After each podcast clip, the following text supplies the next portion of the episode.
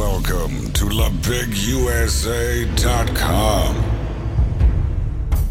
Le plus grand pari de l'histoire du motocross.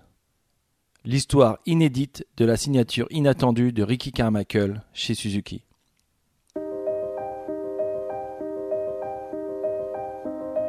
Le téléphone de Ricky Carmichael sonne. En regardant le nom affiché sur l'écran, il sait que répondre à cet appel va déterminer le reste de sa carrière professionnelle.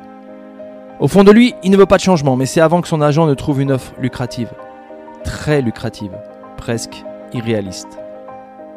Nous sommes à la fin du mois de mars 2004 et Carmichael n'a pas fait de compétition depuis près de 6 mois. Une blessure au genou l'a contraint à se retirer du championnat de Supercross US et à abandonner sa quatrième chance consécutive de titre. Son ligament croisé antérieur gauche reconstruit est presque prêt à subir les rigueurs dans l'entraînement. Comme pour tout dans sa vie, Carmichael a un plan en tête. Cependant, il doit d'abord choisir une couleur. Après plus de 8 mois de discussion, il a le choix entre une pilule rouge et une pilule jaune. La rouge représente le maintien chez Honda dans un environnement confortable, une moto qui a fait ses preuves, des records de victoires historiques, mais un salaire de base inférieur à ce qu'il souhaite. La jaune chez Suzuki veut dire un nouveau défi, malgré une moto vieillissante, un salaire garanti et le désir si grand de revenir à la victoire que le constructeur japonais est prêt à investir sur un seul pilote. C'est un véritable coup de poker. Carmichael sort de la maison, s'appuie contre un chêne et décroche son téléphone portable. Il dit bonjour à Ray Blanc, le vice-président de la division moto d'American Honda. Blanc, un fervent amateur de deux roues, est le plus haut dirigeant non japonais de son département. Ses anciens collègues utilisaient des adjectifs colorés pour le décrire. Franc, intimidant, dur, ferme, mais juste. Chuck Miller, ancien champion de course de désert, a passé 36 ans à travailler dans divers départements de Honda. Il se souvient de l'amour de Blanc pour la compétition, la victoire et ses décisions originales prises pour maintenir les Honda sur les grilles de départ.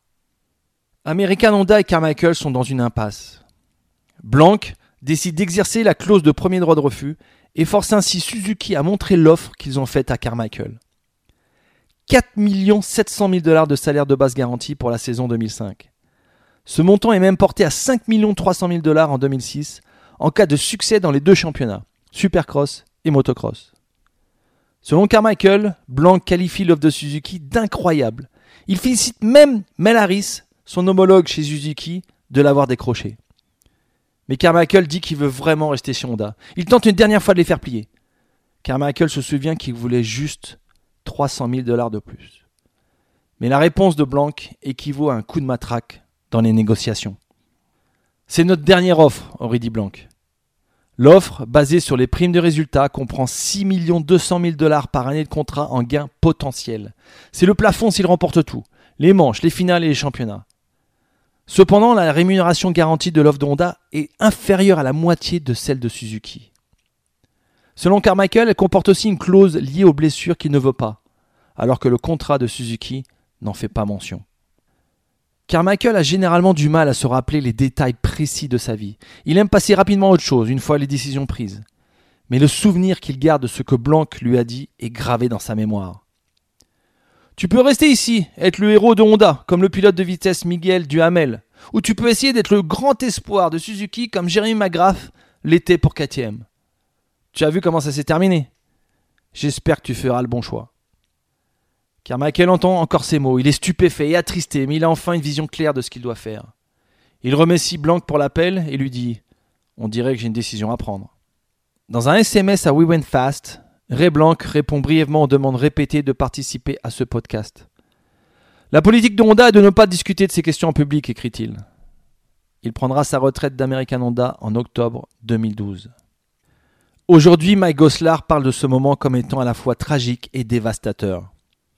Goslar, le mécanicien de course de Carmichael, est employé de Honda depuis 1993. Il a entendu toute la conversation. Son avenir est indépendant de celui de Carmichael, mais il veut désespérément que son pilote reste chez Honda.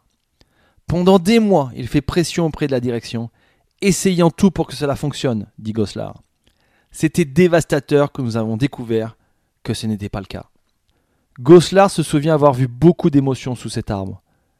Il hésite même avant d'avouer que Carmichael semblait alors retenir ses larmes. Eh bien, je suppose qu'on va aller chez Suzuki, dit Carmichael à Goslar. On va bien voir ce qu'on peut faire avec cette moto. Il a juste utilisé à ce moment-là un langage un peu plus châtié. Une fois la décision prise, le soulagement est bien présent. Ricky peut maintenant se concentrer sur son retour. Il reste six semaines pour se préparer à la saison Pro Motocross 2004 et se motiver à en faire un championnat que personne n'oubliera. Pour tout le monde en dehors du cercle des négociations Honda-Carmichael, la situation n'a aucun sens. Près de 20 ans plus tard, les gens se posent toujours des questions. Carmichael n'a que 24 ans. Il est déjà le pilote le plus victorieux de l'histoire du motocross et du supercross avec 96 victoires. L'accord ne s'est pourtant pas effondré en un seul coup de fil. Pour comprendre où tout a basculé, revenons au début de la carrière de Ricky Carmichael.